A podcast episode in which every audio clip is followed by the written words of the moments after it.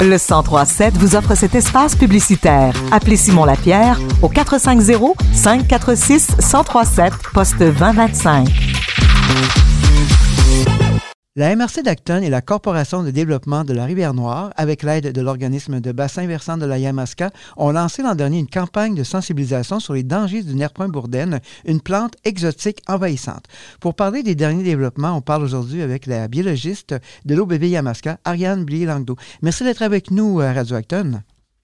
Ça fait plaisir. Rappelez-nous tout d'abord pourquoi le nerf point bourdaine est si nuisible.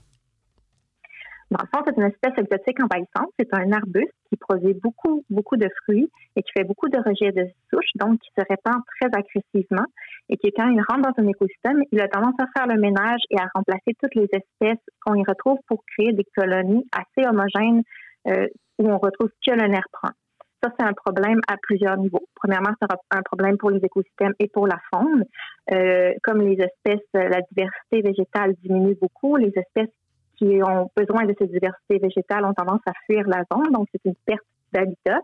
C'est aussi un problème au niveau des oiseaux qui adorent les fruits nerfron, mais c'est un, une espèce qui a euh, qui offre très peu de valeur nutritive et donc ils vont consommer beaucoup de fruits, mais ça va euh, ça va leur apporter aucun bénéfice euh, au niveau des nutriments et donc ils vont commencer à, à, avoir une santé qui va se détériorer. A aussi une espèce qui va produire des toxines qui va nuire à la reproduction des amphibiens. Ça, c'est pour au niveau des écosystèmes. Mais comme ça se reproduit très agressivement et que c'est très, très difficile à éradiquer une fois que ça rentre sur un territoire, c'est aussi un enjeu au niveau euh, de la civiculture et de la foresterie, ainsi que de la sériculture.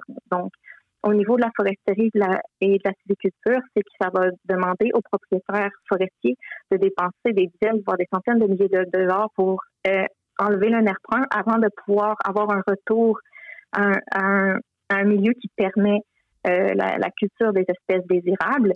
Euh, pour les acériculteurs, ça va être un peu la même idée, mais c'est aussi que lorsque le nerf brun arrive dans une érablière, la régénérescence des érables est beaucoup plus faible. C'est-à-dire que les érables matures ne sont pas affectées, mais il y a très peu de production de nouveaux plants d'érable. Donc, l'érablière va tranquillement se transformer en une colonie de nerfs.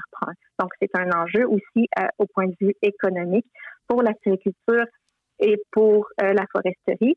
Puis, finalement, ça a un enjeu au niveau de l'agriculture euh, parce que c'est juste ça, c'est très envahissant, mais c'est aussi une espèce qui va favoriser l'arrivée du puceron du soya. Donc, les endroits où il y a beaucoup de nerfs généralement, il va y avoir plus de pucerons du soya, qui est un, une espèce d'insecte dangereux pour le dangereuse pour le soya.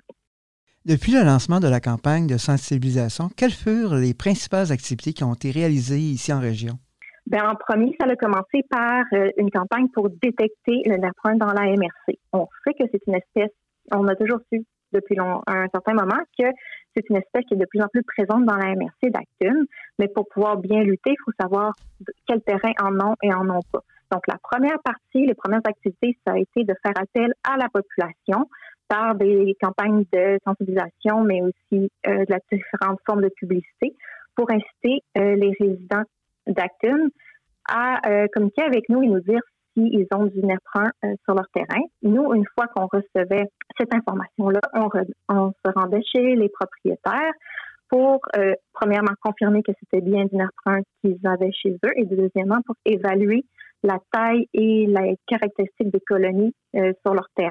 Une fois que ça c'était fait, on a produit euh, des cahiers du propriétaire qui expliquaient euh, la, ben, qui décrivaient les colonies sur leur terrain, mais aussi quelles étaient leurs meilleures méthodes de contrôle en fonction du type de colonie. Donc, on a donné ces cahiers-là.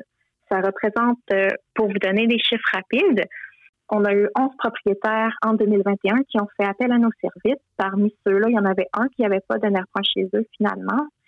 Euh, et ça a représenté 13 terrains visités parce que certains propriétaires avaient plus d'un terrain à différents endroits euh, pour euh, qui avaient du chez eux.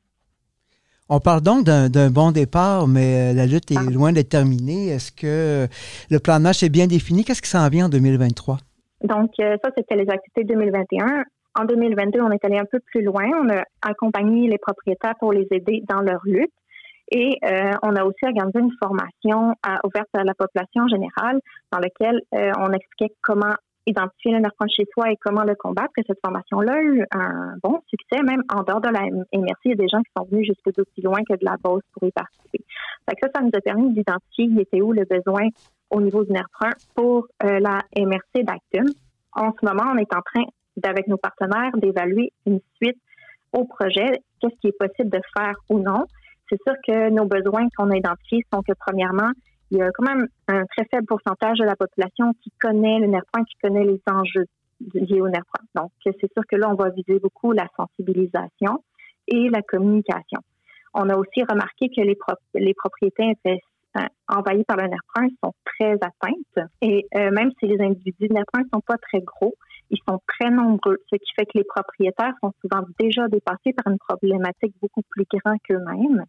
Et donc, ce qu'on cherche, c'est des alternatives pour offrir un soutien technique euh, aux différents euh, aux personnes non prises avec nerf dans la MRC d'Acton. Mais ça, par exemple, c'est vraiment ce qui se travaille en ce moment.